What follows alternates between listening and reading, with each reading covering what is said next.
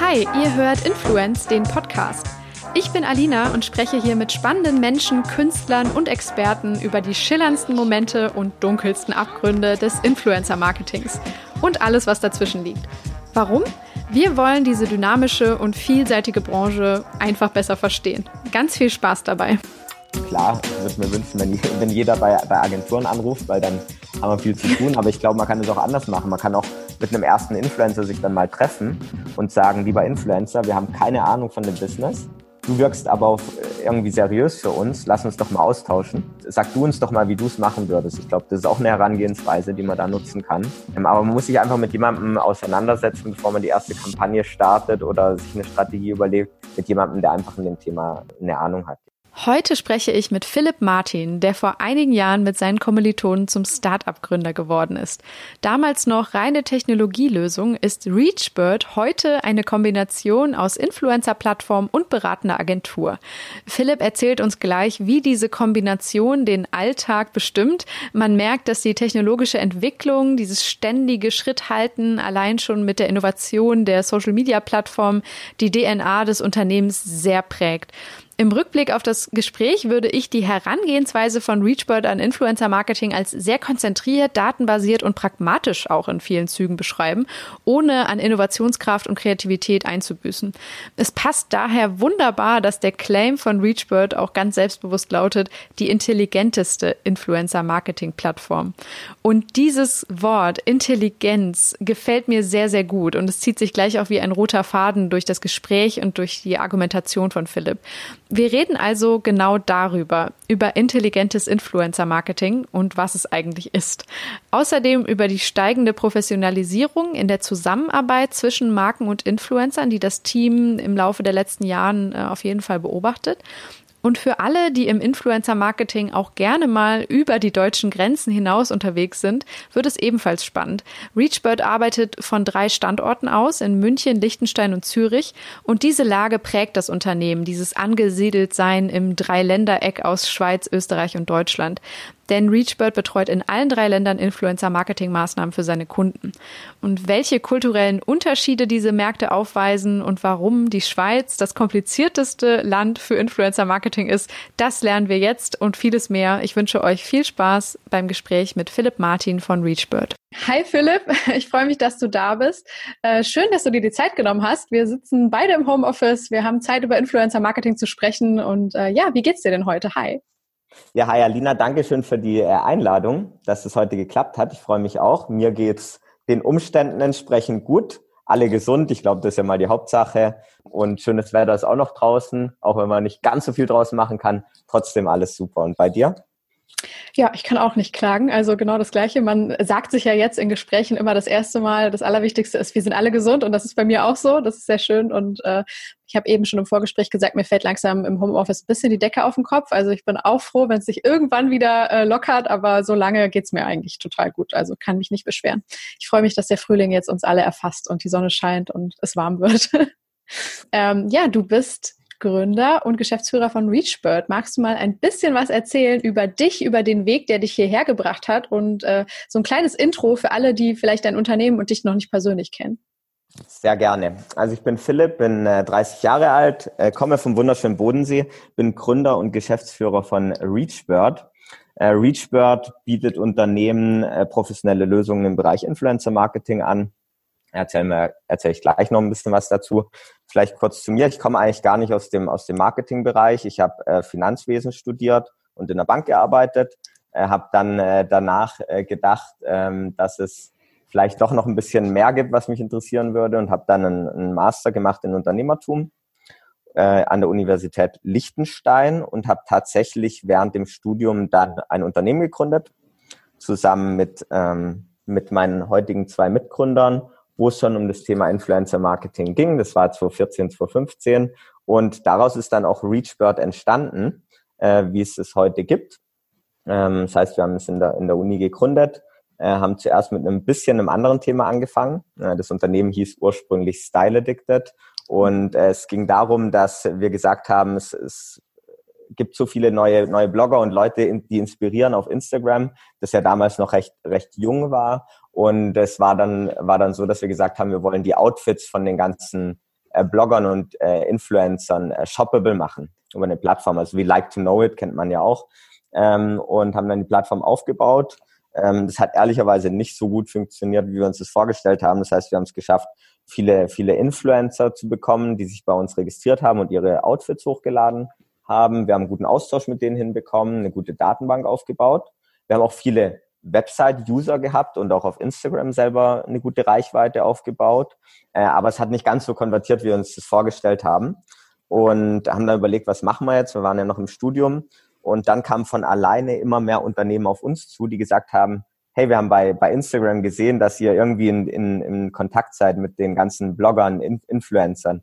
Wie funktioniert denn das? Wie kann man denn das Ganze machen? Wie kann ich mit denen zusammenarbeiten? Und dann haben wir gemerkt, dass das eigentlich ein, ein Geschäftsmodell ist, mhm. das viel, viel besser passt. Und äh, da kamen die Anfragen quasi aus dem alten Geschäftsmodell heraus auf uns zu. Und so haben wir gesagt, lass uns doch darauf konzentrieren, haben den Markt ein bisschen gescreent, was geht in die Richtung in den USA und in, in Asien und haben dann gesagt, okay, wir müssen die ganze Sache, die wir hier machen, die ist gut. Influencer Marketing, das ist was, was, was irgendwie am Kommen ist. Wir müssen es nur ein bisschen ummünzen und äh, haben dann aus Style Addicted heraus Reachbird äh, gegründet und das ist auch mein Weg, wie das Ganze angefangen hat. Bedeutet, äh, ich habe sonst gar nicht so viel anderes gemacht ähm, und, und Reachbird seit 2015 dann äh, am Start. Ja, ich finde das so faszinierend, weil ähm, ich ja immer bei den Gästen meistens anfange mit der Frage, wo kommst du eigentlich her? Wie bist du da gelandet, wo du jetzt bist? Und äh, ganz viele haben natürlich damals in ganz unterschiedlichen Bereichen angefangen, ne? ob es jetzt Ingenieure waren, Juristen äh, im Finanzsektor. Also finde ich sehr, sehr schön und auch, dass ihr das dann im Endeffekt als Studentenprojekt begonnen habt und dann weitergedacht habt. Ich nehme an, dass euer Studiengang auch schon so darauf ausgerichtet war, dass äh, ihr schon in so Unternehmens- oder Businessmodellen gedacht habt, wahrscheinlich, oder? Dass äh, ihr schon Projektarbeit gemacht habt, die so ein bisschen euch schon so in die Richtung des Gründers gebracht hat. Genau, das war so ein bisschen das Ziel des Studiums. Äh, nicht, dass ich das jetzt direkt vorhatte damals, sondern es ja. hat mich einfach nur interessiert. Äh, und dann ist halt so gekommen und das war auch eine, eine gute Sache. Ich bin da froh drum ähm, und äh, ganz happy mit der, mit der Situation. Wart ihr damals auch selber alle Heavy Social Media User und habt äh, auch Influencer-Inhalte konsumiert oder war das einfach, dass ihr das, äh, das beobachtet habt, sozusagen nicht als User direkt, sondern als Außenstehender vielleicht? Eher beobachtet, ja, mhm. tatsächlich. Mhm. Also ich war jetzt nicht selbst der, der krasse Social Media Nutzer, sondern eher beobachtet. Und wenn man sich dann reinliest oder mit der Disziplin immer mehr auseinandersetzt, dann, dann sieht man, was da so geht. Es wird immer spannender. Man, man, und dann fängt man natürlich an, mehr zu konsumieren und, und fängt dann auch an, die einzelnen Kanäle auszuprobieren. Ähm, aber im Vorfeld war es eigentlich eher so aus der beobachtenden Rolle heraus. Ja. Okay, als ihr dann das Unternehmen so aufgestellt habt oder so gegründet habt, wie man es jetzt heute kennt, ähm, was waren dann die ersten Schritte oder Leistungen? Du hast gerade schon gesagt, im Endeffekt habt ihr gemerkt, dass viele Marken einfach Probleme haben, so einen Grip zu kriegen an Influencer-Marketing mhm. und ihr wart dann sozusagen die Vermittler, die Berater. Also war es mehr wie eine Agentur oder war es da auch schon die technologische Lösung im Hintergrund? Ähm, was war so euer Leistungsspektrum und wie hat sich das entwickelt bis heute? Ja, genau. Also wir haben tatsächlich angefangen als reine Technologielösung. Hm. Das heißt, ähm, wir hatten einen, einen, guten CTO von Beginn an dabei und ähm, der hat gerade promoviert im Bereich künstliche Intelligenz, äh, Textmining. Und da haben wir gesagt, okay, was können wir denn machen? Was können wir den Unternehmen anbieten? Was sind so die größten Herausforderungen? Wir haben gesagt, die größten Herausforderungen, äh, wenn wir mit den Unternehmen gesprochen haben und auch mit den Influencern, waren drei Punkte die Herausforderung, wie identifiziere ich denn die passenden Influencer? Wie manage ich alles, wenn ich mit Influencern zusammenarbeite? Kommunikation, Contracting, Payment, alles, was so relevant ist.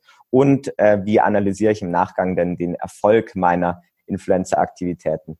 Und es waren die drei Teile, auf die wir uns konzentriert haben ähm, und haben dann angefangen, eine Software in dem Bereich, Software-as-a-Service-Lösung zu bauen mit genau diesen drei Teilbereichen.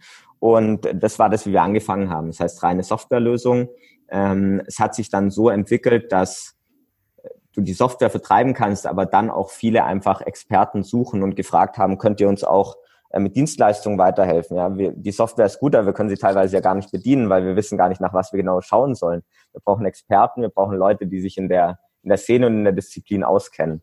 Und so hat sich dann über die Jahre entwickelt, dass wir zwei Units aufgebaut haben. Den einen Teil ist das, ist das Tech-Team und äh, das ist quasi Business Unit 1 und Business Unit 2 äh, ist das Thema Agentur. Ähm, das läuft getrennt voneinander, ähm, bedeutet, wir versuchen beides ähm, äh, so aufzubauen, dass unabhängig voneinander funktioniert. Ich glaube, das ist ganz wichtig, äh, damit die Software auch gut ist und damit das Team auch einfach unabhängig von der Software agieren kann äh, im Agenturbereich. Und so sind wir jetzt auch heute aufgestellt und das ist unser jetziges Setup, kommen aber aus der Technologie heraus. Mhm. Wie viele Mitarbeiter seid ihr heute? Wir sind 24 Mitarbeiter. Wir ja. sitzen in äh, München, in Liechtenstein, wo wir das Unternehmen auch gegründet haben, und in Zürich. Wir sind ja recht stark in der Schweiz auch unterwegs, äh, wo wir viel, viel, einen großen Teil unseres, unseres Geschäfts machen. Ähm, und äh, da sind die, an diesen Standorten sind wir, sind wir aufgeteilt, ja. Mhm. Und wie gestaltet sich so dein Job? Also man sagt dann immer, hey, Geschäftsführer, hm, aber was, was bedeutet das in deiner, in deinem Alltag sozusagen? Bist du in beiden Teams zum Beispiel fest verankert oder habt ihr euch das vielleicht auch unter den Gründern ein bisschen aufgeteilt, dass jeder einen anderen Hut auf hat? Ähm, mhm. Was machst du eigentlich den ganzen Tag? Genau, also, also ich versuche das zu machen, was, also in erster Linie geht es ja mal darum, das Unternehmen zu organisieren. Und das hängt natürlich viel mit, äh, mit Führung auch zusammen, Mitarbeiterführung. Ähm, ich glaube, das ist ein ganz wichtiger Teil, ähm, den man ja dann auch über die Jahre lernt und merkt, wie wichtig das ist, äh, dann, dass man ein gutes Team hat, auf das man sich verlassen kann. Und ein gutes Team braucht natürlich auch Zeit, ähm, mit dem man sich, äh, dass man sich mit dem gut auseinandersetzen kann. Das ist sicherlich ein Hauptteil. Der zweite Hauptteil ist bei mir der Vertrieb. Äh, das macht mir erstens äh, viel Spaß. Mir macht Spaß, mit Kunden zu sprechen. Mir macht Spaß, mit Influencern zu sprechen. Entsprechend ist es so, dass ich da recht viel aktiv bin und wir das auch genauso aufgeteilt haben. Das heißt, es gibt äh, zwei Personen, die sich dezidiert um das Tech-Team kümmern und um das Produkt aus dem Gründer- und Management-Team und ähm, auf Vertriebsseite, sowohl dann vor allem im Agenturbereich, bin dann, bin dann ich verantwortlich ähm, und das ist dann auch meine Rolle. Das heißt Mitarbeiterführung auf der einen Seite und ähm, Vertrieb und, und Account Management auf der anderen Seite. In einem etwas, ja, sehr schön. Genau, ja. Ähm, für welche Art Kunden arbeitet ihr denn heute? Wie kann man sich das vorstellen? So in welcher, also wer kommt zu euch und klopft an und wem, wem helft ihr? Mhm. Genau, also wir haben eine zweiseitige Plattform erstmal. Das ist die genau. Grundlage genau. für alles. Bedeutet, auf der einen Seite sind natürlich auch Influencer irgendwo unsere Kunden, weil äh, ohne die ja. Influencer funktioniert das Ganze natürlich nicht. Wir haben aktuell etwas mehr als 30.000 registrierte Influencer auf unserer Plattform. Äh, die sehe ich auch als Kunden erstmal. Ähm, bedeutet, die äh, registrieren sich bei uns, die geben uns extrem viele viele Daten und Zugänge, sodass wir dann auch die Chance haben, über die Plattform die gut zu vermitteln, ähm, passend zu vermitteln. Und auf der anderen Seite sind unsere Kunden natürlich Unternehmen und Agenturen, also generell äh, alle, die mit Influencer-Marketing zu tun haben auf der Business-Seite. Und da ist es so, dass wir ähm, wie schon gesagt, ja, du hast die, du hast auf der einen Seite die, die Kunden, die die Software nutzen, du hast auf der anderen Seite die Kunden, die, ähm, wo wir in Projekten als Agentur arbeiten. Und da haben wir eigentlich wirklich von Startups über Mittelständler bis hin zu Großkonzernen alles Mögliche ich glaube, es gibt auch gar nicht so eine Zielgruppe, sondern das Wichtige ist, dass das Unternehmen sich mit Influencer-Marketing auseinandersetzt, das Thema ernst nimmt und sagt, ich möchte da eine professionelle Lösung haben. Ich möchte da, ähm, ich sehe das als, als strategisch äh, wertvolle Disziplin und äh, dann ist es für uns ein guter Kunde, mit dem wir gerne zu, zusammenarbeiten. Also es geht ja. da gar nicht so um die Größe oder um die Branche. Klar haben wir da auch ein paar Schwerpunkte, die sich so rauskristallisiert haben, aber erstmal äh, gibt es da gar nicht so den einen Kunden, sondern es muss einfach tatsächlich passen und da muss die Disziplin ernst nehmen und dann findet man auch immer eine gute Lösung, wie man, wie man zusammenarbeitet. Ist es so, dass die meistens dann an euch herantreten und selber schon erkannt haben, wow, Influencer Marketing hat für uns jetzt einen höheren Stellenwert und wir brauchen sozusagen Beratung oder ein Tool und Hilfe? Oder geht ihr auch aktiv auf Kunden zu und äh, stoßt da vielleicht noch auf ein paar Hürden, die ihr erstmal nehmen müsst? Mhm. Also äh, das meiste kommt tatsächlich, äh, kommt bei uns rein. Das bedeutet, wir haben äh, einerseits viele Leute, die sich oder Unternehmen, die sich auf unserer Website registrieren oder die uns kontaktieren über Empfehlungen von anderen Kunden. Also es ist tatsächlich der größte Teil unserer Basis. Wir machen aber auch aktiv natürlich, gehen wir auf Unternehmen zu, wo wir wissen, das könnte gut passen. Da fehlt das Element noch oder die ja. machen es schon gut. Vielleicht kann man mit denen sprechen. Macht man natürlich auch. Ähm, aber es kommen doch auch viele auf uns zu die dann ähm, einfach offen sind für das Thema. Also die müssen ja auch noch gar nicht viel Erfahrung haben, sie müssen nur offen sein für das Thema, damit mhm. man dann auch äh, auf einem auf einem vernünftigen Niveau irgendwie miteinander eine, eine, einen Ansatz finden kann wie Influencer Marketing in die Strategie passt. Hast du da im Laufe der Jahre auch so eine Entwicklung festgestellt, ähm, dass ja. jetzt halt wirklich mehr Unternehmen auch aus vielleicht Branchen äh, sich jetzt dafür interessieren und öffnen, die äh, vor fünf Jahren das einfach, wo man noch gar nicht diese Überschneidung vielleicht gesehen hätte, allein schon vom Thema her oder so, keine Ahnung, Landmaschinen oder was auch immer, also so vielleicht so ja. sehr weit von der Instagram-Welt, die wir uns so vorstellen, ja. äh, weg sind. Ja, das, das Spannende ist, es gibt ja äh, Unternehmen generell, glaube ich, das hängt auch mit den Unternehmen und deren Kultur zusammen, wie offen die für, für neue Themen auch einfach ja. sind. Und das merkt man ja dann schon über die Zeit, wie, wie einerseits ganz am Anfang Unternehmen erstmal kamen, die vielleicht sehr agil sind, die sich äh, stark äh, für soziale Medien schon interessiert haben. Äh, das waren so die ersten Kunden oder Unternehmen auch, die, die einfach offen für die Themen sind. Und ähm, dann hast du Unternehmen, die da einfach ein bisschen länger brauchen, die ein bisschen konservativer daran gehen, was ja auch in Ordnung ist. Ähm, und die kommen dann natürlich ein bisschen später. Und meistens sind das dann, wie du gesagt hast, dann auch eher Branchen, die äh, vielleicht ähm, ein bisschen konservativer sind. Du hast gerade so was gesagt wie Landmaschinen oder sowas vielleicht. Ich weiß nicht warum, aber irgendwie ja, so, wo man nicht sofort an Influencer-Marketing vielleicht denkt einfach. Ja, ich glaube, äh, da, da hat sich schon was geändert über die Jahre. Ja, am Anfang vor allem agile Unternehmen, vor allem im Bereich Fast Moving Consumer Goods, würde mhm. ich mal sagen, und mittlerweile schon auch Unternehmen, die vielleicht etwas konservativer sind einerseits und auf der anderen Seite auch Unternehmen, die vielleicht aus Branchen kommen, an die man am Anfang gar nicht so denkt, die aber eigentlich super in das Thema Influencer Marketing reinpassen, äh, wenn man sich dann mal äh, richtig Gedanken macht, wie das denn aussehen könnte. Ja. Ähm und wenn die dann im Endeffekt an euch herantreten, wie gestalten sich meistens die Kooperationen? Ähm, blicken die schon eher auf das Thema als etwas Langfristiges, sodass sie wirklich Beziehungen langfristig zum Beispiel mithilfe eurer Plattform aufbauen wollen? Oder geht es eher um kurzfristige angelegte Kampagnen, die vielleicht in ein paar Wochen sozusagen umgesetzt werden und dann ist auch gut?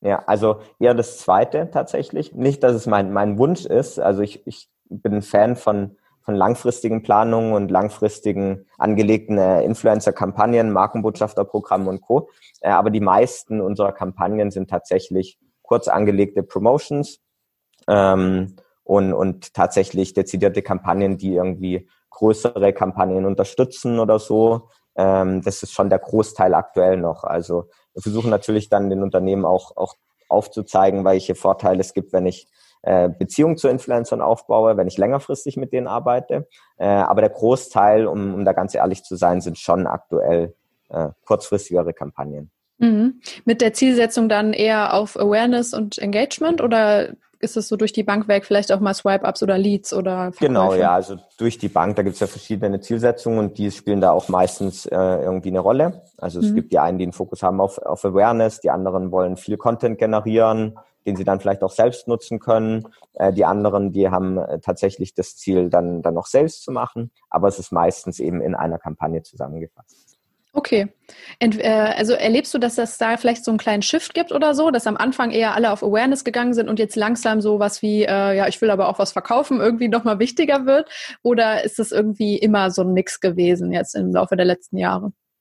Ich fand, es war schon immer so. Also mhm. am Anfang äh, sagt natürlich jeder, ich will damit alle Ziele erreichen, so ja. gefühlt. Und dann muss natürlich aufzeigen, dass es nicht möglich ist, sondern dass man sich auf was konzentrieren sollte. Ähm, und das ist ja dann auch deine Aufgabe, dass du das den, den Unternehmen auch irgendwie aufzeigst. Ähm, und andere Unternehmen sind da schon so weit, die wissen eh schon ganz genau, was sie wollen. Äh, die brauchen dann nur die Masse an Influencern für ihre Kampagnen und die, die wissen dann schon viel besser auch als wir teilweise, wie es dann perfekt funktioniert im Abverkauf oder so, weil sie da schon für ihr eigenes Produkt super viel Erfahrung gesammelt haben. Ähm, aber es ist, ist tatsächlich so, dass ähm, man immer, denke ich, die Unternehmen dahingehend beraten muss, dass man sagt, das ist nicht die eierlegende Wollmilchsau, äh, Influencer-Marketing, da geht jetzt nicht alles, sondern ich muss mich auf was konzentrieren muss eine klare Zielsetzung haben und dann muss man sich anschauen, wie ich die eben am besten erreichen kann. Ja, wir diskutieren lustigerweise bei uns gerade ähm, in meinem Team in der Agentur auch sehr viel über das Thema so Abverkauf über Influencer. Ähm, hast du da so ein paar Learnings oder so, die du mal auspacken kannst, wie sich, ich sag mal, eine eher auf Conversion oder also Abverkauf orientierte Influencer-Kampagne, meinetwegen kurz angelegt, äh, unterscheidet von einer, die jetzt so einfach nur, nur in Anführungszeichen auf Awareness geht und so das reine so Product Placement vielleicht? Genau, also was ich da auf jeden Fall sagen kann, ist, dass man Geduld haben muss, dass man ähm, mhm. einen langen Atem braucht und dann aber auch erfolgreich sein kann. Also das bedeutet, ähm, ich kann nicht erwarten, dass ich nach einer Kampagne äh, ganz genau weiß äh, oder, oder nach einer Kampagne da direkt schon mit 50 Influencern gearbeitet habe, die alle ROI positiv sind äh, und ich extrem viel Sale mache, sondern ich, das kristallisiert sich über die Zeit raus. Ich muss Learnings generieren. Was funktioniert für meine Marke am besten? Ähm, wie hoch muss vielleicht ein Rabattcode sein, wenn ich den anbiete? Brauche ich den überhaupt? Ähm, wie muss die Landingpage gestaltet sein? Da hängt so viel hinten dran. Ähm, und welches ist der passende Influencer? Und, und ich glaube, dass man da vor allem erfolgreich ist, wenn man das langfristig ansetzt äh, wenn man in die Disziplin vertraut, wenn man vielleicht schon erste Erfahrungen gesammelt hat, die zeigt, dass es funktionieren kann. Und wenn ich dann langfristig mir einen Influencer-Pool aufbaue, mit dem das gut funktioniert, meine Strategie adaptiere, meine Kamp Kampagnen adaptiere, dann wird's gut, meistens. Ja, das ist ja auch nie, hm. nie garantiert. Das wäre jetzt auch, es stimmt auch natürlich auch nicht, aber es ist natürlich eine, eine Herangehensweise, die die ich einfach für mich als Unternehmen testen muss. Und ich glaube, es gibt genug Beispiele, die das äh, perfektioniert haben. Wer ähm, ist da so einer deiner favorisierten Beispiele? Ja, also für mich sind, sind, und da kann man sich auch klar die Zahlen dann einfach anschauen, aber Unternehmen wie, wie FitVia oder Hello Buddy, äh, Invincible Brands, die, die Holding dann äh, darüber, die das aus meiner Sicht perfektioniert haben. Da kann man jetzt davon halten, was man will, ob das jetzt guter Content ist oder ob das die, die richtige Herangehensweise ist, ob das nachhaltig ist. Aber wenn es um das Thema Abverkauf geht, äh, denke ich mal, äh, haben die ganz gut aufgezeigt, wie man da äh, an die Disziplin glauben kann, glauben muss und dann auch nach, nachhaltig und langfristig äh, Unternehmenserfolg darüber äh, bekommen kann. Ja. Ja, finde ich ein super spannendes Thema. Gerade auch bei Hello, Hello Buddy zum Beispiel, die sind ja auch so, so die haben so eine Instagram-DNA, habe ich irgendwie das Gefühl. Ne? Also ja. so, das passt auch einfach wie die, äh, wie nennt man das? Ich weiß nicht. Wie Faust, Faust aufs Auge. Auge. Das habe ich auch vorhin gemeint mit äh, agile Unternehmen. Ja, das waren ja. auch die ersten, die da angefangen haben, die einfach sofort erkannt haben, um was es geht. Ja. Und ähm, das, die sind auch heute noch die agilen Unternehmen, ja, Captain Sun und Co. Das sind diejenigen, die verstehen, wie Social Media funktioniert, gar nicht nur Influencer-Marketing und haben relativ schnell verstanden, wie kann ich mit Influencern arbeiten, mit weiteren Tools arbeiten, um dann letzten Endes äh, dahin zu kommen, was ich mir als Ziel gesetzt habe. Ich glaube, ja. Da muss man einfach immer ein bisschen auch vorausdenken, auch jetzt gerade. Ich glaube, da, da ist immer noch die Zeit, dass sowas gut funktionieren kann. Es ist nicht so, dass jetzt Instagram und Influencer-Marketing so etabliert sind, dass es nicht mehr funktioniert, sondern ich glaube, man muss sich jetzt eben anschauen, gibt es neue Kanäle, die ich ausprobieren kann, äh, wo ich Preisvorteile habe vielleicht, ähm, gibt es neue Herangehensweisen, neue kreative Ansätze. Ich glaube, das, das hört auch nie auf, sondern man muss einfach da immer dranbleiben und, und neue Dinge ausprobieren. Ähm, ja, damit sprichst du eh schon ein sehr wichtiges Thema an, weil ich dachte mir nämlich schon, ihr seid ja dann eben eine Technologielösung unter anderem, die äh, sehr eng sich orientiert an den Entwicklungen eben der sozialen Plattformen. Und man merkt, dass zum Beispiel Instagram sich so krass gewandelt hat im Laufe der letzten drei Jahre alleine oder im letzten Jahr. Immer wieder gibt's Neuerungen, ähm, keine Ahnung, die Likes fallen weg oder neue Shopping-Funktionen. Ne? Die Stories gab's vor fünf Jahren noch gar nicht. Ne? Also all solche Dinge. Ähm, wie schafft ihr das, euch da auch immer so schnell anzupassen? Weil ich merke, die Influencer sind ja wirklich auch so eine Gruppe, wenn man sie jetzt mal so platt zusammenfassen möchte, die sehr, sehr früh zum Beispiel neue Formate ausprobieren und da schon, also ja, sich einfach sehr früh ausleben. Und Marken wollen natürlich auch möglichst zeitnah dann einen Zugang zu diesen neuen, vielleicht besser funktionierenden Formaten.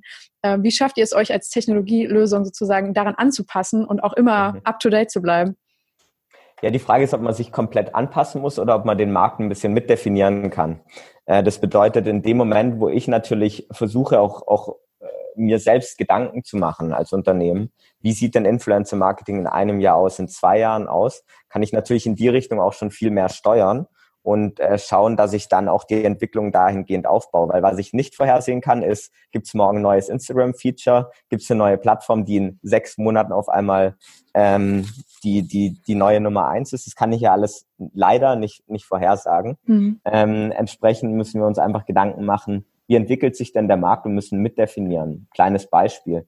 Wir haben vor eineinhalb, zwei Jahren haben wir angefangen gesagt, okay, ähm, Social Data ist super wichtig. Ich muss natürlich sehen, wo kommen die Follower her, sind die fake oder nicht, all die Themen, die ja eh schon, schon bekannt sind. Aber wir haben gesagt, naja, was, was macht uns denn unabhängiger von Plattformen und ist aber auch für Unternehmen interessant?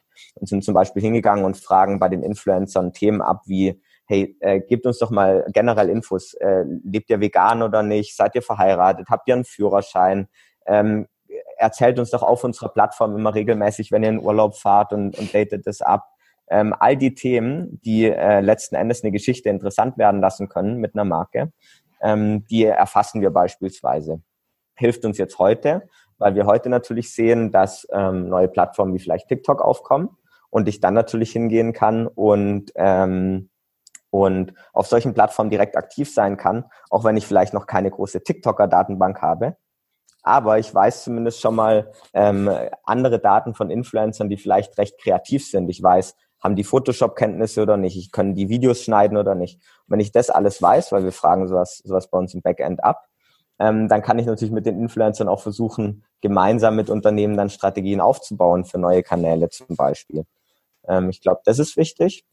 Ähm, was auch noch wichtig ist, ist, dass man einfach immer up-to-date bleiben muss. Also und, und im, im Team auch Ressourcen haben muss für schnelle Anpassungen. Also äh, bedeutet, ähm, wir sind jetzt äh, seit, seit letzten äh, Dezember sind wir Pinterest-Partner zum Beispiel, äh, mhm. haben dadurch recht gute Insights und können die Plattform gut abbilden, weil wir einfach glauben, dass die sich zu einem gewissen Trend entwickelt, wenn es nicht schon passiert ist, ähm, die immer mehr Unternehmen nachfragen. Da muss man einfach auch immer up-to-date bleiben. Das gleiche jetzt mit TikTok, äh, wo wir natürlich versuchen, so schnell wie möglich das abbilden zu können auf unserer Plattform. Erstmal mit ganz einfachen Griffen und äh, je länger der Prozess dann dauert, äh, desto ausführlicher wird dann auch so eine Plattform dargestellt.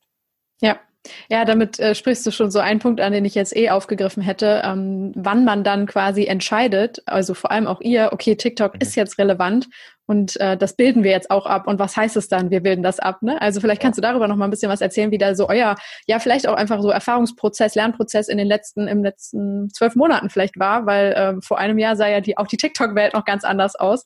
Ähm, wie ähm, eng seid ihr jetzt schon dran an der Plattform zum Beispiel? Ja, also vor einem Jahr hatten wir TikTok nicht auf dem Schirm, um ehrlich zu sein. Also man hat sich das natürlich angeschaut, aber ich habe nicht gedacht, dass es relevant wird hm. für, für, die Disziplin Influencer Marketing. Ähm, und haben das erst so, das hat sich dann in den letzten Monaten einfach so entwickelt. Ähm, und mittlerweile bin ich, bin ich großer TikTok-Fan, weil ich auch glaube, dass die App einfach viel bietet. Ähm, und äh, intern ist es einfach so, dass wir unseren Entwicklungsprozess immer dahingehend aufbauen. Wir arbeiten in Sprints. Das heißt, alle zwei Wochen wird neu ähm, wird ein neuer Sprint definiert, wie wir, der genau aufzeigt, was, was neu entwickelt wird. Wir haben Product Owner, der sich hinsetzt und einfach so ein halbes Jahr im Vorfeld einfach plant, wie das nächste halbe Jahr aussieht. Und äh, das besprechen wir einfach gemeinsam im Team. Das heißt, wir holen Infos von unseren Kunden, wir fragen unsere Kunden, wo wir wissen, das sind die innovativsten, das sind die, die sich Gedanken machen. Da gehen wir hin und fragen, hey, wie seht ihr denn den Markt? Das lassen wir mit einfließen. Dann unsere eigenen Erfahrungen. Dann machen wir Umfragen unter Influencern und fragen die, wie seht ihr denn das Ganze? Äh, geht ihr auf neue Plattformen? Wo bewegt ihr euch aktuell? Gibt es von eurer Seite aus äh, Neuigkeiten? Und diese ganzen Informationen, die wir einsammeln und natürlich unser eigenes Gefühl, ähm, auf dieser Basis bilden wir unsere Roadmap ab. Mhm. Wichtig ist aber, dass in dieser Roadmap, äh, in der, in der Tech-Entwicklung jetzt, dass wir da Platz lassen für schnelle, für schnelle äh, Quick Fixes, nenne ich es jetzt mal, wenn wir sehen, hey, da ändert sich was oder in der Datengrundlage zum Beispiel oder da ändert sich was in Richtung Plattform, dass wir dann auch schnell agieren können und unseren Kunden eine Lösung anbieten können, die dann vielleicht am Anfang noch nicht perfekt ist, aber über Dauer eben perfekt werden kann. Also so ist das, wie wir unsere Entwicklung aufbauen. Mhm. Und äh, das ist die eine Seite. Und agenturseitig bist du eh mal am Kunden dran und sprichst mit dem Kunden und äh, entwickelst dann mit dem Kunden auch die richtige Strategie für, für seine Bedürfnisse. Und da musst du natürlich als, als Berater auch immer up-to-date sein, musst verstehen, wie die Plattformen funktionieren und musst einen kompletten Überblick haben. Welche Plattformen habt ihr dann jetzt quasi gerade alle auf dem Schirm? Also du hast schon Pinterest erwähnt, äh, Instagram natürlich, TikTok. Ähm, auch YouTube oder nochmal, ja, klassisches Facebook vielleicht? Also so die klassischen Kanäle, mit denen wir einfach eh schon, schon, schon immer arbeiten oder schon lange ist Instagram und, und YouTube. Das sind sicherlich die beiden Kanäle, wo auch von unserer Seite am meisten geht, was langfristig sich auch immer positiver entwickelt hat und immer mehr mit in die Strategie einbezogen wird, sind Blogs. Mhm. Ähm, und die neueren Themen sind dann tatsächlich Pinterest und TikTok, sowohl technologisch gesehen als auch auf der Agenturseite ähm, an die wir einfach glauben und wo wir jetzt schon mit, mit sehr vielen Kunden Projekte gemacht haben, ähm, Projekte anstoßen und technologisch eben auch ähm, die, die einzelnen Kanäle mit, mit auf die Plattform mit einbeziehen. Ja, kann man bei euch überhaupt dann quasi fragen, wie sieht so eine klassische Kooperation mit ReachBird aus? Weil das hört sich dann doch nach sehr individualisierten Lösungen sozusagen an. Ne? Also, dass ihr es immer wieder vielleicht ein bisschen anpasst oder so. Aber äh, vielleicht kannst du mal so den klassischen Weg vielleicht äh, beschreiben, mhm. den, wenn ein Unternehmen zu euch kommt und sagt zum Beispiel auf Instagram, wir wollen eine Kampagne machen. Äh, was macht ihr mhm. dann? Was sind die Steps? Dann sind es erstmal ganz klassische Agentursteps. Das bedeutet, ja. wir definieren mit dem Kunden zusammen ähm, die, die, die Strategie und Konzeption. Wir äh, suchen dann im nächsten Schritt, äh, wenn das dann mal steht, die passenden Influencer aus. Wir führen die, ein Projektmanager bei uns führt die Kampagne für den Kunden durch, äh, analysiert sie für den Kunden. Ähm, das sind eigentlich, glaube ich, die ganz normalen Steps, wie sie eigentlich in, in jeder Agentur äh, auch, auch ähm, umgesetzt werden. Also ganz normales Projektmanagement. Ähm, der einzige Unterschied ist wahrscheinlich, dass bei uns der Kunde immer volle Transparenz hat, weil er selbst immer einen Softwarezugang erhält. Das heißt, auch wenn wir im Full-Service arbeiten, der Kunde sieht genau, welche Influencer sind ausgewählt, äh, warum wurden die ausgewählt, der sieht immer den Status der Kampagne, der sieht die Analytics live äh, in jeder Zeit, äh, wenn die Kampagne stattfindet. Das heißt, auch im Agenturbereich einfach sehr tech-driven, mhm. aber und data-driven, aber mit dem klassischen Projektmanager. Ich glaube, das ist schon relativ standardisiert. Und auf der anderen Seite, wenn jemand zu uns kommt und sagt, wir brauchen eine Softwarelösung, da bieten wir auch keine individuellen, individuellen Lösungen an, sondern das auch komplett standardisiert im Sinne von, wir haben eine Software und die kann man lizenzieren und ähm, dann habe ich die. Ähm, was das der individuelle Part bei uns ist, glaube ich, und das finde ich, hat sich so auch äh, im letzten Jahr entwickelt, äh, ist das Thema, dass wir sagen, der Kunde, der muss wissen, mit welchen Influencern er arbeitet und der muss Kontakt zu den Influencern haben. Hm. Ich glaube, das ist für den, für den Kunden extrem wichtig, dass der Kunde weiß, mit wem er arbeitet und auch nachhaltig eine Beziehung aufbaut mit den Influencern. Das heißt, wir haken das nicht irgendwo ab oder so oder schirmen das ab, sondern wir versuchen das für den Kunden sogar zu optimieren. Beispiel, ähm, wenn du wenn du jetzt auf die die die Homepage gehst von von Y-Food, von dem von dem Startup aus München, das diese Drinks herstellt, äh, dann siehst du dort ähm, einen Link zu, äh, wo du dich registrieren kannst, wenn du sagst, du würdest gern mit Y-Food arbeiten, weil du das Produkt gut findest. Ähm, also wenn du ein echter Brandlover bist, dann kannst du da auf den Button klicken und dann ja. landest du direkt in unserer Datenbank als möglicher Influencer für Y-Food zum Beispiel. Mhm. Ähm, und der ist dann auch tatsächlich äh, in der Y-Food-Datenbank und Y-Food kann, kann Reach-out machen an den Influencer. Das heißt, da haben wir schon Lösungen, wo ich als Unternehmen und das muss man dann individuell anpassen, einfach technische Grundlagen bekomme, mit denen ich meine eigene Datenbank auch aufbauen kann. Ja. Weil wir glauben, dass das extrem wichtig wird, weil jedes Unternehmen braucht seine eigene Influencer-Datenbank irgendwo und muss einfach wissen, mit wem sie zusammenarbeiten und muss mit denen auch einfach jederzeit Kontakt herstellen können. Das finde ich einen sehr, sehr guten Punkt, weil ihr es ja dann quasi so ein bisschen reversed habt, ne? dass sich dann auch so, also ich sag mal, kleine Fans oder Nano-Influencer, die vielleicht nicht jetzt ne, die klassischen Instagram-Stars sind, ähm, ja, direkt bei der Plattform oder nee, bei der Marke ja dann äh, registrieren und bewerben können. Also das finde ich sehr, sehr charmant, weil ich glaube, so wie du es auch siehst, äh, das muss eigentlich die Zukunft sein, dass alle Marken langfristig verstehen, welche Köpfe oder Multiplikatoren auch in kleinerem Maße für sie sozusagen auf der Straße ähm, Empfehlungsgeber sein können. Ne? Also richtig ja. auf der Straße, aber auch auf Social Media. Ja. Und ähm, es ist ja generell schon immer so gewesen, dass der Groß, also wenn wenn ich mit einem Influencer spreche, dann sind so 70 Prozent der Kooperation macht er eh ohne Agentur. Ja, die macht er direkt mit den Unternehmen. Und äh, hier haben wir halt gesagt, okay, die Unternehmen, die haben das Problem, die kriegen täglich E-Mails von, von Influencern, die mit denen arbeiten wollen. Und dann ist es ein super Pain für die, wenn die da die ganzen E-Mails sortieren müssen. Dann müssen sie sich die Instagram-Profile angucken oder die YouTube-Kanäle und wissen dann auch noch nicht so richtig, was sie jetzt machen sollen. Und so gibt es einfach einen klaren Prozess für die Unternehmen. Mhm. Ähm, müssen keine E-Mails mehr beantworten, sondern haben einfach einen Link, sagen, registrier dich dort, du bist direkt in unserer Datenbank, wir haben dich auf dem Schirm und wenn es für uns Sinn macht, können wir mit dir zusammenarbeiten. Ja. Dann gehen wir doch jetzt mal kurz noch zu diesem Arm äh, sozusagen der Influencer, die sich bei euch registrieren. Mhm. Ähm, es gibt oder ich, ich sehe immer super viele auch Plattformen dieser Art, die auch teilweise ganz andere Services dann anbieten, äh, die aber immer damit werben, bei uns sind, keine Ahnung, 20.000, 30.000, 50.000 Influencer registriert. Ähm, und ich denke mir dann immer, ähm, was ist eigentlich der Incentive für einen einzelnen Influencer? Ähm, jetzt eine Freundin von mir, 30.000 Influencer auf Instagram. Ähm, muss, also warum sollte die sich auf Plattformen wie eure anmelden? Ich sehe natürlich diesen, diesen Vorteil, aber ähm, es gibt mittlerweile so viele. Wie kann ich, wenn ich jetzt groß bin und noch nirgendwo angemeldet bin, überhaupt entscheiden, wo ich mich überall anmelden sollte ja. und wer macht das für mich? Also ne, das sieht immer ein bisschen undurchsichtig aus. eine ganz faire Frage. Also ähm, es war am Anfang viel leichter. Also wir haben ja. am Anfang extrem viel Influencer akquiriert auf unsere Plattform, weil da gab es noch nicht so viele und genau. äh, da war das alles noch viel, viel einfacher als heute, ähm, muss man auch sagen. Ähm, und heutzutage ist es so, es gibt eine Fülle an Plattformen, Datenbanken, wo man sich registrieren kann. Ich muss mir natürlich überlegen, welches ist die richtige, ähm, bei welcher lohnt sich und bei welcher ist es nur so, dass ich äh, irgendwie meine Daten hier irgendwie preisgebe oder, oder mich anmelde und nie wieder was von denen höre. Wie seriös sind denn die Plattformen überhaupt?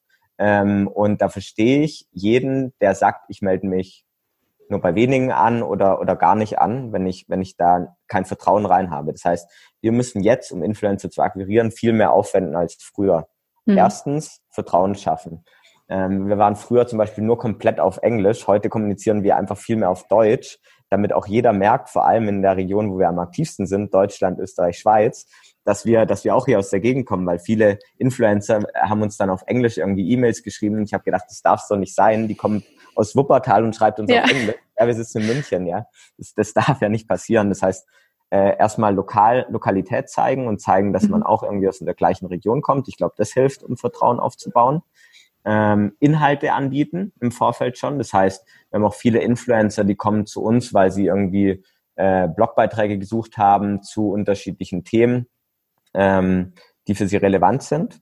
Ähm, zum Beispiel, wie muss ich mich ähm, richtig, wie, wie sieht die richtige Steuerabgabe aus für einen Influencer oder ja. so, ja, oder was bedeutet Künstlersozialkasse? Solche Themen, ähm, die wir dann einfach aufbereiten, nach denen Influencer auch suchen und dann noch merken, dass wir ein seriöser Partner sind. Also ich glaube, es geht nur über Vertrauen und dann über solche Aktionen natürlich auch, wie ich dir vorhin beschrieben habe, äh, mit Kunden, dass in dem Moment, wo ich natürlich einen Kunden habe, der mit einem Influencer arbeiten möchte, äh, und wenn man dann gemeinsam auch Kontakt aufnimmt, dann hat man es natürlich auch leichter. Sonst verstehe ich jeden, der sich nicht registrieren möchte auf tausend Plattformen, äh, wird immer schwieriger, ja, ist ganz klar. Ja, ähm, wenn er sich dann dann registriert, äh, lasst ihr da sozusagen jeden zu oder was sind die Kriterien, nach denen ihr dann auswählt, ob ihr sie in die Datenbank aufnehmt? Weil es gibt ja heutzutage auch sehr, sehr viele junge Leute, die äh, einfach jetzt ins, ja, Insta-Star oder Influencer werden wollen. Das ist schon Berufswunsch mittlerweile Nummer eins ja. oder so. Ähm, da sind ja da bestimmt auch einfach viele dabei, für die es vielleicht einfach nicht die beste Empfehlung wäre, das zu machen, weil warum auch immer und die noch gar nicht so groß oder vielleicht äh, aktivierungsstark sind. Ähm, ja. Wie entscheidet ihr da? Genau, also erstmal kann sich jeder bei uns registrieren, mhm. ähm, aber wir machen einen Quality-Check ja. äh, händisch. Das heißt, jeder Influencer, der sich bei uns registriert hat, äh, wir haben äh, einen Mitarbeiter, der guckt sich jeden Tag äh, die neuen Registrierungen an und entscheidet dann auf Basis von verschiedener von verschiedenen quantitativen und qualitativen Kriterien, ob die Influencer freigegeben werden oder eben nicht. Mhm. Ähm, das heißt, da gibt es dann schon einen Check ähm, und klar, erstmal geht es um die quantitativen Themen. Also wenn ich jemanden habe, wo ich, wo ich selbst vielleicht den Content nicht so geil finde, aber äh, der eine gewisse Anzahl an Followern hat und, und eine, eine starke Community, dann wird er auch freigeschalten. Ähm, also es geht erstmal schon um die quantitativen Themen und wenn die dann stimmen, dann, dann wird jeder auch freige, äh, freigegeben auf unserer Plattform. Und qualitativ ist es so, wenn wir sehen, da registriert sich jemand, der hat zwar nicht viele Follower, aber der macht extrem coolen Content dann ähm, kriegen die auch eine Freigabe für unsere Plattform, weil es ja doch auch spannend sein kann, je nach Zielsetzung des Unternehmens mit der Person dann zu arbeiten allein schon rein auf, auf Content-Basis zum Beispiel. Ja. Habt ihr so eine Follower-Mindestgrenze oder so, wo ihr sagt, so, okay, ab hier ist er ein Influencer und ab hier ist er vielleicht einfach nur, hat er viele Freunde oder so? ja, also wir sagen schon, also das unterste Kriterium sind schon tatsächlich 1000 Follower auf Instagram. Ja. Das hört sich extrem niedrig an. Aber es gibt ab diesem Bereich einfach schon in gewissen Nischen mhm. ähm, Leute, die Sinn machen. Und es gibt gewisse ähm, Personen, die einfach extrem guten Content machen. Und deswegen für uns auch ähm, äh, als Influencer in dem Sinne, Sinne zählen, dass wir sie da auf die Plattform bringen. Ja. Habt ihr auch da vielleicht gemerkt, so wir haben eben gefragt, ob es auch mehr, also ich sag mal, nischige Unternehmen oder Marken gibt. Äh, gibt es jetzt auch mhm. nochmal deutlich mehr nischige Influencer, die vielleicht nicht den Standard-Content äh, machen, sondern auch ganz, ganz andere abgedrehte Themen oder Bereiche abhandeln? Ja, also ich, ich glaube, äh, das kristallisiert sich ja immer auch mehr raus, dass wenn ich äh, erfolgreich sein möchte und äh, jetzt erst anfange, mit meiner Leidenschaft auch über Social Media irgendwie zu publizieren, dann äh, ist es schon ratsam, wenn man sich auf irgendwas spezialisiert oder konzentriert. Ich glaube schon, dass es Sinn macht. Ähm, ein, ein, Thema, was ich glaube, was immer mehr kommt, ist das Thema Finanzen und Versicherung. Ja. Ähm, Leute wollen, wollen finanzielle Bildung äh, haben, interessieren sich dafür in dem Moment, wo es gut aufbereitet ist. Ich glaube, da gibt es immer mehr Kanäle, die es wirklich gut machen. Ähm, und das ist so ein Nischenthema, das wir gerade sehen. Nischen, die natürlich schon immer existieren und, und extrem stark sind, sind alles im Food-Bereich, ja, von veganer Ernährung oder so, oder im Sportbereich eine gewisse Disziplin. Ähm, ansonsten ist so das Finanzen-Thema ein Bereich, den, ich, den wir gerade sehen, ähm, der spannend sein kann. Ähm, aber auch viele weitere Bereiche. Ja, politische Bildung ist ein Thema. Ja. Ähm, also tatsächlich viel, was mit Bildung zu tun hat, ähm, fällt mir jetzt so gerade auf, während ich sie erzähle. Aber das ist auf jeden Fall was, was, was, was immer mehr nachgefragt wird und wo es echt viele Nischenkanäle mittlerweile gibt. Sehr spannend, also das auch von eurer Seite nochmal zu hören, weil mir das auch aufgefallen ist. Und ich weiß da nie, ob das jetzt einfach ne, an, an meiner Bubble, an meinem Algorithmus Bubble, liegt ja. oder so, ja, der Klassiker. Aber ähm, genau, so Wissensvermittlung über teilweise halt vor allem auch Instagram. Ne? Man merkt, dass es einfach breiter wird und dass nicht mehr so nur die Standardthemen ähm, regieren und es eben nicht alles nur kommerzialisiert ist. Oder ja. ich meine, okay, bei Versicherungen und so, ne, da ist immer noch was dahinter, aber mhm. da steht trotzdem so noch ein anderer Mehrwert und so ein Bildungsauftrag irgendwie manchmal im Vordergrund, den ich ganz, ja. ganz spannend finde. Ja, auf jeden Fall. Also wir sehen einfach, dass sich mehr Influencer registrieren, die aus diesen äh, Teilbereichen ja. kommen. Ähm, und entsprechend glauben wir, dass es auch einfach ein Thema sein wird. Ja. Auf welche Daten der Influencer greift ihr denn dann zu, wenn sie sich registriert haben? Ja, es kommt erstmal drauf an auf den, den Social Channel. Wenn es darum geht, welche Daten bekomme ich denn direkt von den Influencern, kann ich mir ziehen über, über APIs oder müssen wir selbst aufbereiten. Mhm. Ähm, das heißt, abhängig vom, von, von der Plattform erstmal die Daten, die wir da bekommen können. Ähm, und dann das andere ist, dass die Influencer selbst Daten hinterlegen können, manuell. Äh, wie ich es vorhin schon auch angesprochen hatte, von was ist dein Wohnort, äh, Führerschein, ähm, Reiseziele, Lieblingsmarken, mit denen du gerne kooperieren würdest, alles Mögliche in die okay. Richtung. Und aus, aus diesen beiden Datenpools bilden wir dann so das Profil ab. Äh, also einerseits das, was wir von Social Media ziehen können und bekommen. Das ist eben unterschiedlich pro Kanal und auf der anderen Seite das, was die Influencer uns manuell an Daten geben wollen. Ja.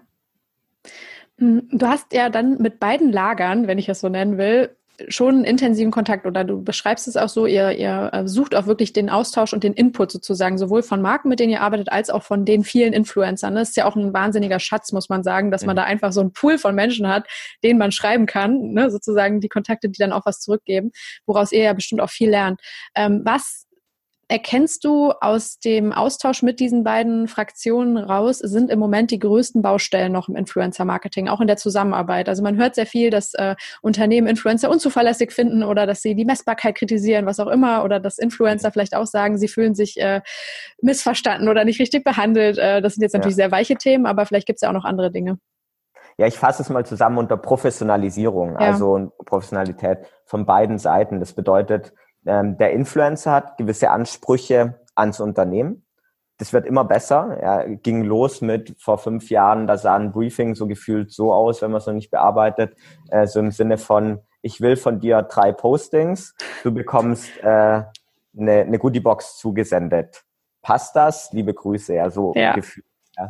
Äh, zu heute, ähm, ein ausführliches Briefing, Informationen zum Unternehmen. Ja, man, man, spricht mit einem Influencer mittlerweile wie mit einem Kunden. Das empfehle ich immer jedem, äh, dass man sagt, hey, da sitzt jemand, der dein potenzieller Kunde ist.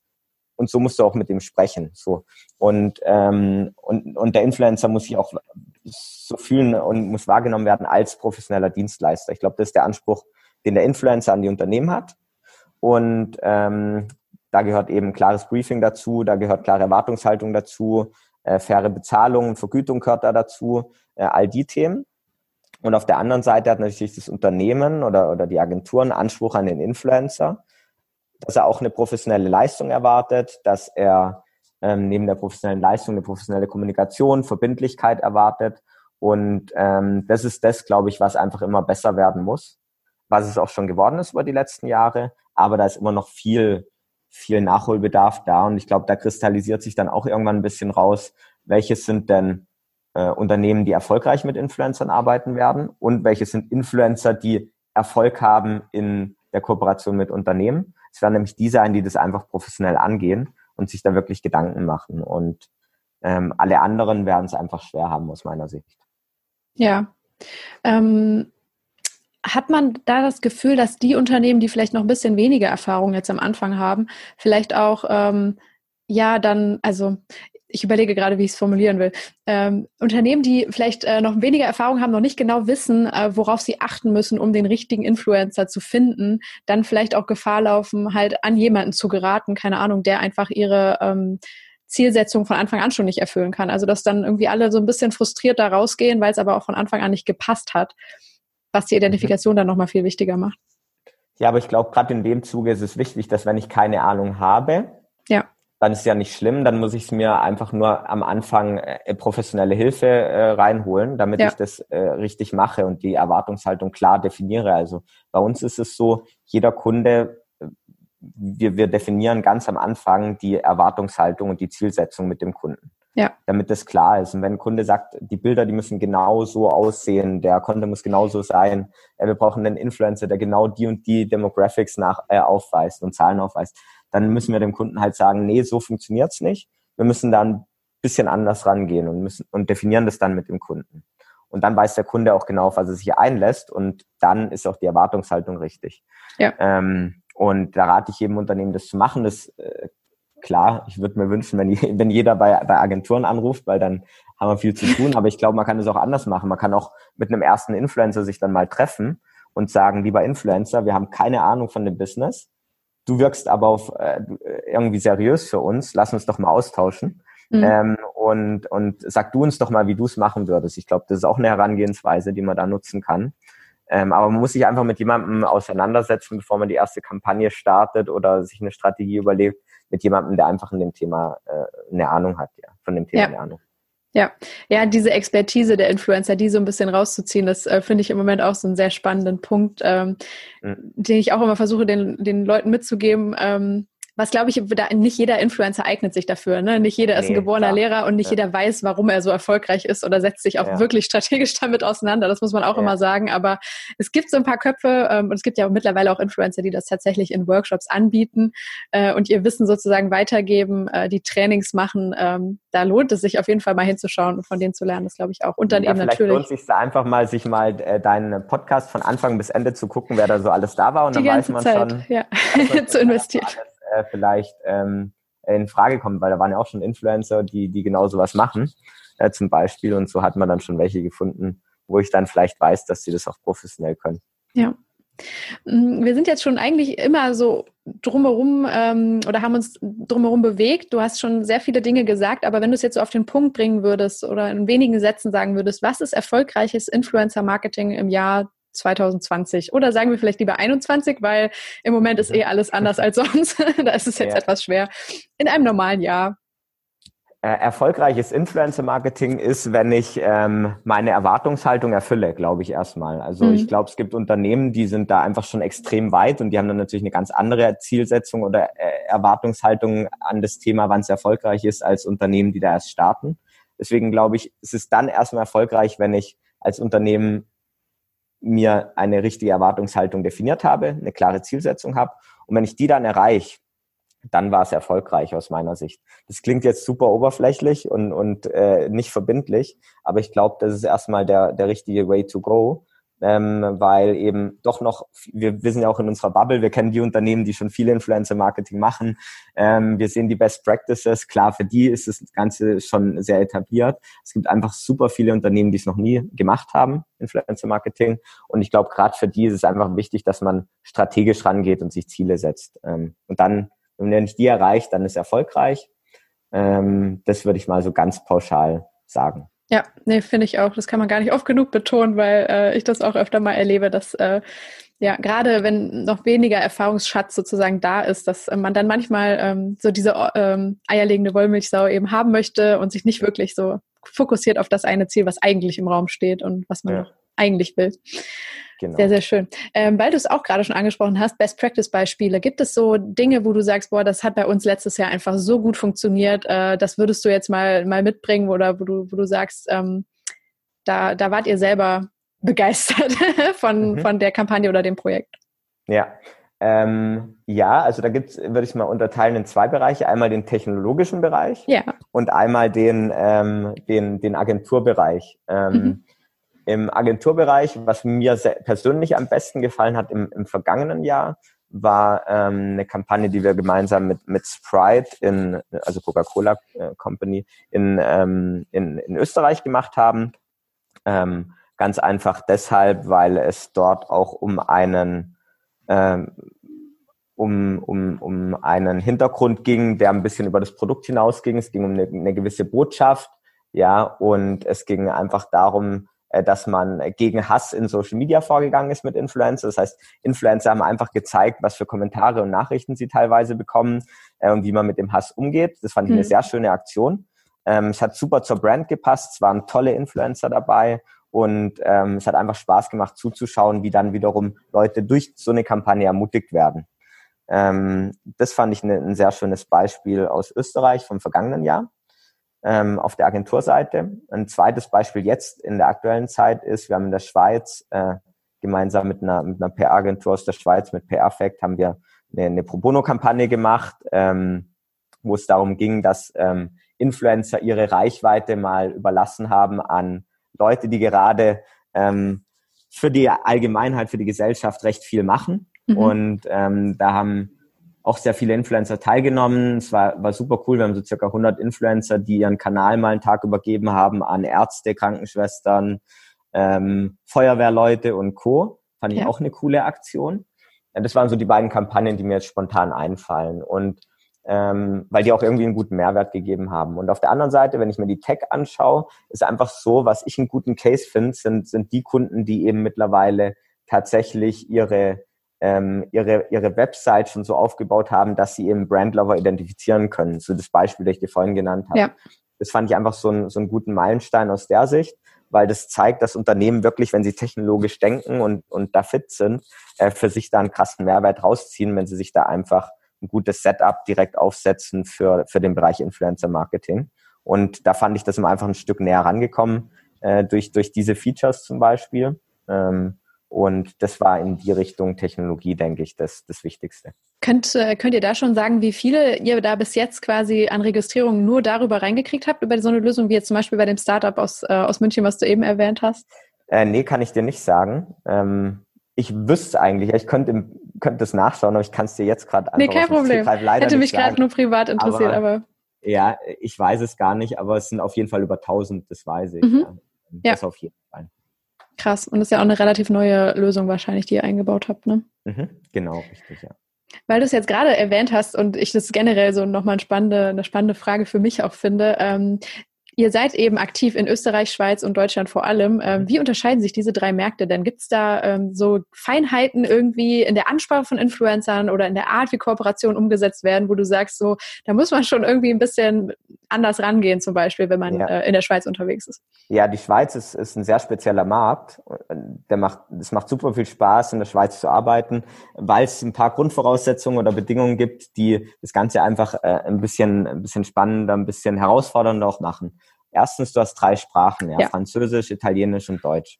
Äh, zweitens, der Markt ist nicht allzu groß. Das heißt, wenn du, du, du hast oft lokale Kampagnen, also für das Land, musst aber gucken, dass du Influencer findest, die auch eine regionale Reichweite haben.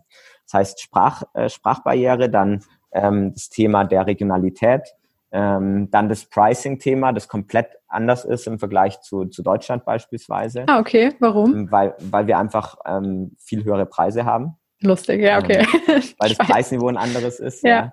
Ähm, und, und das macht es einfach nicht so, so ganz vergleichbar mit den Märkten in Deutschland oder Österreich, die recht ähnlich sind. Mhm. Ähm, und das ist auch sehr spannend, ja. Also dadurch musst du, musst du viel kreativer sein, musst viel mehr Mechanismen anwenden, um erfolgreiche Kampagnen zu fahren. Äh, einfach, okay, viel mehr Micro-Influencer, die eine regionale Reichweite haben, ähm, musst dir da die Daten extrem gut analysieren ähm, du musst oft Kampagnen meist zumindest zweisprachig aufsetzen, auf Französisch und auf Deutsch. Ähm, also das sind einfach so Themen, die den Markt sicherlich ausmachen und den stark differenzieren von den anderen Märkten. An dem man aber wahrscheinlich auch viel lernen kann dann, oder? Oder ja. so Dinge rausziehen kann, alleine was Fall, Flexibilität Fall, ja. und ja, Anpassungsfähigkeit angeht. Schön. Genau. Hm, ja, Hast du Thesen mitgebracht für das kommende Jahr? Also ich denke mal, wir sind alle so ein bisschen eh gerade noch äh, von Corona geprägt. Äh, vielleicht kannst ja. du auch was dazu sagen, wie du glaubst, sich das auswirken wird. Aber was siehst du in der Zukunft des Influencer-Marketings? Genau, also erstmal, was das Thema Corona angeht und die aktuelle Situation, da bin ich sehr positiv überrascht davon, ähm, mhm. wie kreativ viele damit umgehen auf Social Media ja. und wie schnell und agil alle agiert ha äh, haben in dem ganzen Thema. Ähm, von Home-Workouts, die angeboten werden, äh, wenn man nicht mehr ins Fitnessstudio kann, über Kochkurse, ähm, über viele Pro Bono-Kampagnen, die tatsächlich stattfinden in allen Märkten, wo viele, viele mitmachen.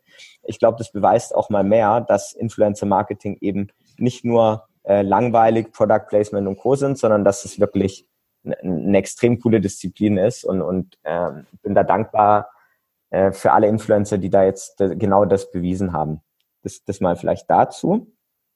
Ähm, zu den Thesen, was die Zukunft angeht des Influencer-Marketings. Ich glaube, also ich für mich äh, sehe den Markt extrem groß mittlerweile und, und unterteilt in viele einzelne Disziplinen. Das heißt, die Frage ist, ob es den Begriff Influencer-Marketing überhaupt so in Zukunft noch geben wird, beziehungsweise ob ja. der der Disziplin gerecht wird. Ähm, weil wir einfach sehen und, und ich glaube, es wird sich einfach in Zukunft auch dahingehend verändern. Es geht einmal um Content Creation, also sprich, wir haben extrem coole Leute, die extrem guten Content produzieren für Social Media. Ähm, du hast auf der anderen Seite Leute, die gut als Markenbotschafter einfach ähm, äh, funktionieren und die, die, die gut zu Brands passen und ich kann da tatsächlich Product Placements und Co. machen. Ähm, man sieht äh, Influencer, die selbst auch als Freelancer aktiv sind, äh, im Sinne von Kreativkonzepte und so weiter. Ähm, es gibt Themen wie Marktforschung, die wir immer weiter angehen äh, mit Influencern. Äh, es gibt Themen wie Produktentwicklung, ja, was wir auch schon alles beobachtet haben, vor allem im Beauty-Bereich und so. Äh, ich glaube, es wird einfach so, so divers, das ganze Thema, dass die Frage ist, ob der Begriff Influencer-Marketing da dann irgendwann mal noch passt oder ob das Thema einfach viel breiter wird ähm, und man dann einfach von den einzelnen Spezialeinheiten, Spezialdisziplinen spricht und äh, sich einfach sagt, wenn ich Content für Social brauche, dann spreche ich mit diesen und diesen Personen. Wenn ich ähm, Markenbotschafter suche, dann suche ich mir vielleicht Sportler, Musiker und Co. raus, die auf Social Media aktiv sind. Ich glaube, das wird einfach extrem äh, viele Veränderungen geben, weil einfach die Nachfrage da ist und ähm, wir jetzt schon merken, dass es genau in diese Richtung geht. Und da entwickeln sich dann auch die Agenturen hin und die Influencer, die werden sich alle spezialisieren auf die ein oder anderen Themen in diesem Bereich. Und so wird dann der, der Markt auch gut aufgeteilt werden, glaube ich. Und wird dann auch ähm, den Budgets, die da reinfließen, irgendwie gerecht und wird dann auch noch weiter wachsen. Das ist so zusammenfassend das, was ich sagen kann. Es ist keine klare These in dem Sinne ähm, oder ein Statement, aber das ist die Entwicklung, die wir sehen. Und ich glaube, zusammengefasst, es wird sich einfach immer mehr aufteilen. Ähm, Unternehmen und Influencer werden sehen, welche Power Social Media bietet, in Kombination mit diesen einzelnen Persönlichkeiten. Und da wird die Reise irgendwie hingehen. Ähm, das ist für mich äh, einfach eine Sache, die auf jeden Fall feststeht. Mhm. Ich finde sogar aber diesen Punkt so, vielleicht reden wir später gar nicht mehr über Influencer-Marketing, sondern vielleicht nennen wir das Dach anders oder ne, also, ja. weil das Wort der Vielfalt der Disziplin gar nicht mehr gerecht wird und man kann nicht von einer ja. Disziplin sprechen, sondern es sind eigentlich zehn oder mehr, ja. äh, finde ich super, weil ich habe auch immer gehadert ein bisschen mit dem, äh, mit der Definition auch des Begriffs, ne? Mhm. weil da so viel drunter gepackt wird, was wenn man es jetzt mal ganz genau nimmt, wenig vielleicht manchmal mit Marketing an sich zu tun hat, so wie es ja. viele Leute interpretieren. Also finde mhm. ich schon einen starken Punkt. Also mir hilft das gerade, vielleicht dieses Wort einfach mal wegzuschieben und äh, anzuerkennen, dass es noch so viel mehr gibt, äh, was darunter passt. Ja. ja, vielleicht dazu auch nochmal eine Sache, die jetzt gerade in Corona-Zeiten immer wichtiger wird. Ähm, die, die Unternehmen, die, die suchen ja auch gerade viele Lösungen und wir sehen, dass viele Influencer, ich, ich habe auch, auch irgendwo in Zeitungen gelesen, dass die Krise der Influencer und so, das sehe ich jetzt nicht so, aber ich glaube, es wird immer wichtiger, dass wir auch wissen, welche Talente haben denn die einzelnen Personen in Social Media. Ja, das, das ist auch was, wo wir gerade unsere Datenbank dahingehend aufgebaut haben, dass die Influencer uns sagen können, ob sie Photoshop können, ob sie Interesse an Video Production haben, ob sie Texte schreiben können und so weiter, weil ich glaube, dass eben die ganzen Talente äh, gut verteilt werden müssen und einfach angeboten werden müssen ähm, und dass somit dann die ganze Vielfalt auch erst, erst abgebildet wird, was diese, wie auch immer sie heißen mag, über Disziplinen dann irgendwann anbietet. Ja. Nee, finde ich wunderbar. Martin, ich danke dir. Ach, Martin, jetzt habe ich schon wieder gesagt. Philipp, Martin, ich danke dir Problem, ja. für äh, dieses wunderschöne Gespräch. Es hat mir äh, ja nochmal sehr viel erzählt oder beigebracht. Ich ähm, verfolge weiter euren Weg, finde diesen Split oder ja, diese Kombination aus Tech und Agenturalltag äh, sehr, sehr spannend. Und ich glaube, ähm, ja, da wird man noch sehr, sehr viel von euch sehen. Vielen Dank. Äh, danke war schön mit dir. Alina, danke für deine Zeit und für das Gespräch. Vielen Dank fürs Zuhören. Ja, besonders die These zum Schluss zum Begriff des Influencer-Marketings hat mich in den Wochen seit der Aufnahme mit Philipp nicht losgelassen. Und ihr könnt euch jetzt schon mal gefasst machen darauf, dass ich das mit meinen kommenden Gesprächspartnern noch ausgiebig erörtern werde, hm, ob es nicht doch etwas Beyond Influencer-Marketing gibt. Äh, wie Philipp es eben einfach gesagt hat, vielleicht müssen wir dieses Wort einfach streichen und was anderes hinschreiben, egal was es ist.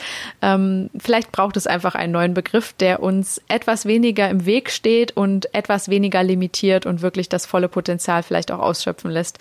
Ähm, viel wird da auch über die Sprache geregelt. Das äh, lerne ich immer mehr im Laufe der Jahre, in denen ich jetzt schon dabei bin. Ja, viele Gespräche wird es geben drumherum, äh, auch zu vielen anderen Themen, sehr interessante Ergebnisse, auf die ihr euch schon jetzt freuen könnt. Und ganz besonders auf die kommende Folge möchte ich euch an dieser Stelle schon einmal vorbereiten. Denn das hier war Folge Nummer 49 und das bedeutet, Richtig. Die 50. Episode von Influence steht vor der Tür.